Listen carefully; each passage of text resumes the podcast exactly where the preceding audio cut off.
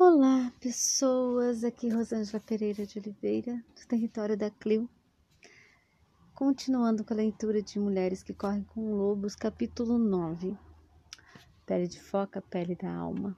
E hoje nós falaremos do definhamento e invalidez. Hoje é curtinho.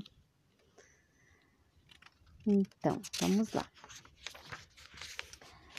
A maioria das depressões, tédios e confusões errantes da mulher é causada por uma severa restrição da vida da alma, da qual a inovação, o impulso e a criatividade são proibidos ou limitados.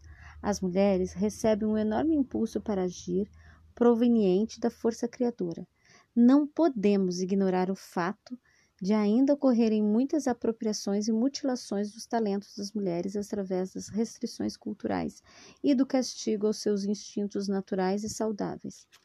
Podemos nos libertar dessa condição se houver um rio subterrâneo ou até mesmo uma pequena corrente que escorra de algum lugar profundo da alma para dentro da nossa vida. Se, no entanto, a mulher, longe de casa, ceder toda a sua força, ela se transformará primeiro numa névoa, depois num vapor e afinal numa sombra do seu antigo self selvagem.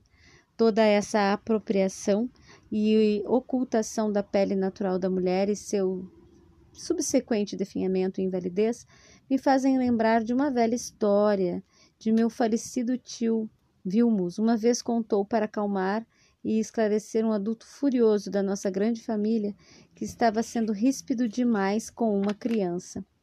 O tio Vilmos tinha uma ternura e uma paciência infinita com seres humanos e animais. Ele era um contador de histórias inatos, da tradição mesmo um doc, muito hábil a aplicar histórias como um bálsamo suave. Mas essa história ficará para amanhã. Gratidão pela companhia até aqui. Namaste.